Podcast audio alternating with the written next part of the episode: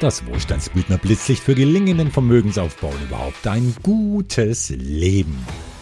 Reden wir heute über ein Thema, das niemandem Spaß macht, aber vor allem Deutsche interessiert. Kosten. Des Sparers rotes Tuch. Warum bei Finanzprodukten jede Kostenlogik aussetzt. Deutschland ist das Land der Sparer und Deutschland hat die mit höchsten Steuern und Energiekosten der Welt. Meine These ist, dass diese beiden Tatsachen viel miteinander zu tun haben. Deutsche horten Billionen von Euro auf Sparguthaben, nicht nur mangels finanzieller Bildung. Sie horten auch, weil sie Angst haben, irgendwelche Kosten nicht bezahlen zu können. Kosten wohlgemerkt, von denen sie noch gar nicht wissen, äh, ob die je auf sie zukommen könnten oder nicht. Man weiß ja nie und wappnet sich mal lieber für das Schlimmste. Und das Schlimmste kommt dann natürlich auch, sonst wäre ja alle Sorge umsonst gewesen. Was wir derzeit erleben, ist ja für viele das Schlimmste. Denn uns plagt ja nun seit Jahren eine inflationäre Finanzpolitik und seit drei Jahren kommen auch noch handfeste Krisen dazu.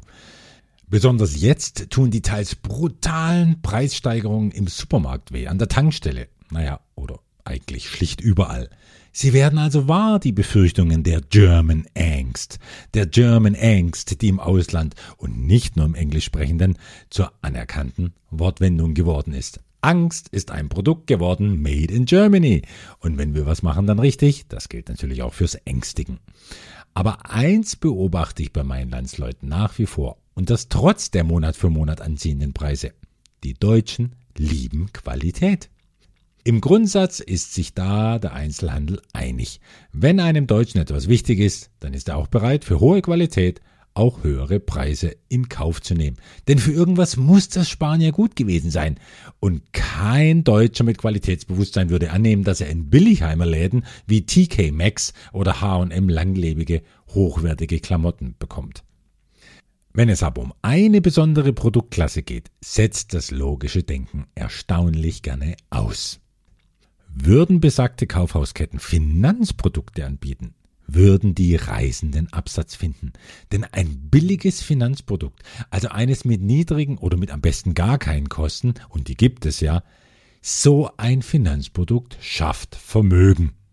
Weil ich ja so wenig dafür zahlen muss, so der Gedanke.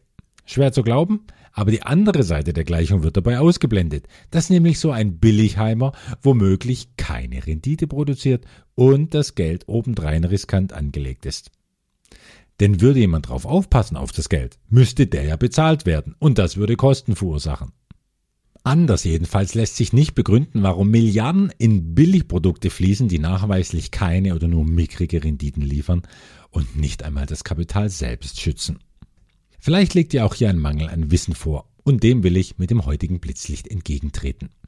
Dabei werde ich der Komplexität des Themas ganz sicher nicht gerecht, das überlasse ich Finanzmathematikern und Wirtschaftsprüfern. Mir geht es eher um Hinweise. Hinweise, die einem Investoren helfen sollen, das Gute vom Schlechten zu unterscheiden und den Respekt vor hohen Kosten zu verlieren. So wie er schon zu einem früheren Zeitpunkt hoffentlich auch den Respekt vor hohen Renditen verloren hat. Kostenhinweis Nummer eins. Der ertönte schon häufiger, seitdem ich über Finanzwissen plaudere, und bis heute erscheint er mir erwähnenswert, obwohl dieser Hinweis eigentlich ja banal ist. Für die Renditeorientierten klingt Kostenhinweis Nummer eins so. Du bekommst nirgends einen Porsche zum Preis eines Fiat Panda, in der Finanzwelt schon gar nicht. Wenn du die Rendite eines Porsche willst, zahle auch den Preis, den ein Porsche kostet. Für die Sicherheitsorientierten will ich Kostenhinweis Nummer eins etwas anpassen Du bekommst nirgends einen Rolls-Royce zum Preis eines VW Käfer. In der Finanzwelt schon gar nicht. Wenn du die Sicherheit eines Rolls-Royce willst, zahle auch den Preis, den ein Rolls-Royce kostet. Damit will ich vor allem den Fokus verschieben, weg von der Sparmentalität hin zum ursprünglichen Ziel, das ein Investor verfolgt hat. Und das besteht in Finanzdingen immer aus, naja, entweder Vermögensaufbau oder Vermögenssicherung. Zumindest jenseits der Börse gilt, wenn beides erfolgreich sein soll, wofür erfahrene Managements mit ihrem tadellosen Ruf gerade stehen, dann kostet das Geld. Dieses Mehr an Geld ist natürlich kein Garant, aber es erhöht stark die Wahrscheinlichkeit, dass du dann auch das Ergebnis bekommst, das du dir wünschst. Und das ganz und gar Tolle bei Investitionen ist ja, Am Ende bekommst du das Ergebnis, das du dir gewünscht hast, ohne überhaupt Geld dafür bezahlt zu haben. Du hast jemandem nur für eine gewisse Zeit Geld anvertraut und bekommst dafür mehr Geld zurück, als du vorher investiert hast. Das leitet unmittelbar über zum Kostenhinweis Nummer zwei, der den ersten ergänzen soll. Konzentriere dich auf das Ergebnis und verzettle dich nicht mit Kleinkram. Emittenten müssen zu ihrem Produkt immer eine komplizierte Kostenprognose ausweisen, in der man sich leicht verirren kann. Und dabei wird dann leicht vergessen, dass es doch eigentlich auf das Ergebnis ankommt in Form einer Prozentzahl, die die Rentabilitätsprognose benennt. Das sind dann oft Basisszenarien in drei Varianten. Mögliche Rendite nach Laufzeit, wenn es schlecht lief, Rendite nach Laufzeit, wenn es normal lief, Rendite, wenn es gut lief. Ich empfehle den Vorsichtigen, die Renditeprognose zu nehmen, die zwischen schlecht und normal liegt. Wenn man mit der noch einverstanden sein kann und der Emittent auch sonst in allen wichtigen Kategorien gut abschneidet, die ich zu prüfen empfehle, dann kann man einsteigen.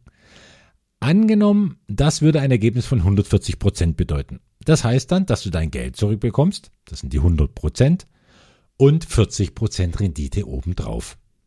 Diese Angabe gilt immer vor Steuern. Aber Achtung, die gilt auch immer nach Kosten. Wenn das Basisszenario also angibt, es sind 140 Prozent drin, wenn es schlecht bis normal läuft, dann kann es dir völlig egal sein, ob das Produkt 5% zu Beginn und 0,3% jährliche Managementgebühr gekostet hat oder 35% zu Beginn und 4% pro Jahr Abzug hatte. Du bekommst am Ende einfach 140% nach Kosten. Denn ein guter Emittent spielt seine Kosten ein. Und das in so kurzer Zeit wie möglich was über die sogenannte Investment Ratio und den Nettoinventarwert mit seiner J-Curve, wie ich sie im Finanzseminar zeige, leicht abgelesen werden kann. Wenn ein Emittent oft genug bewiesen hat, dass er es kann, warum soll ich mich dann ärgern, wenn er sich dafür gut bezahlen lässt? Ein Porsche-Käufer ärgert sich auch nicht über den hohen Preis, denn er weiß schließlich, was er dafür bekommt. Meiner Erfahrung nach verpeilen viele Anleger hier die Verhältnisse. Zuerst denken Sie mal, die Kosten würden in Gänze von Ihrem investierten Geld abgezogen und nur mit dem Rest könnte gearbeitet werden. Das sieht dann vor allem bei Ratensparverträgen erstmal fatal aus. Wenn da 35.000 Euro Zeichensumme stehen bei knapp 10.000 Euro kumulierte Kosten in den ersten fünf Jahren, die immer die teuersten sind, dann denken Sie, knapp ein Drittel meines Geldes ist weg. Dabei sind es nur die viel geringeren Initial- oder Weichkosten. Und dann denken Sie vielleicht, Sie sollten eigentlich fast alles vom Gewinn bekommen. Wenn das Management also 180 Prozent erwirtschaftet, und das ja mit meinem Geld, dann sollten mir die 80 Prozent doch zustehen, oder wenigstens fast. Und ich vergesse, dass ich zu Beginn ja eigentlich mit 140 Prozent einverstanden war. Und ja, wenn es über Gebühr gut läuft, bekomme ich ja auch mit dem sogenannten guten Basisszenario auch mehr, aber ein Management muss ja auch einen attraktiven Anreiz dafür haben, gute Arbeit zu leisten. Und der liegt in einer ordentlichen Gewinnbeteiligung.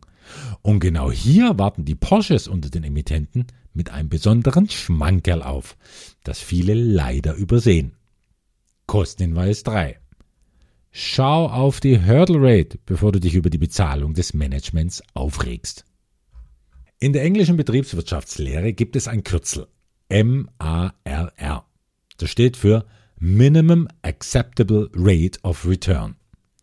Wir sagen Hurdle Rate dazu. Bedeutet, der Emittent definiert eine Renditehürde.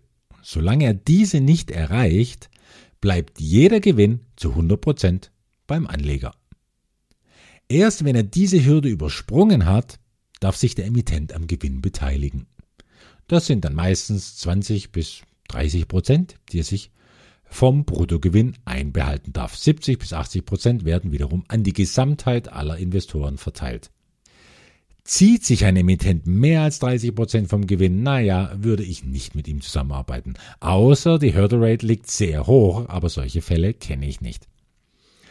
Praktischerweise stellt das mittlere Basisszenario bei vielen Emittenten, also die Renditeprognose, wenn es normal läuft, oft die Hurdle Rate dar. Das muss man dann im Prospekt im Einzelnen nachlesen.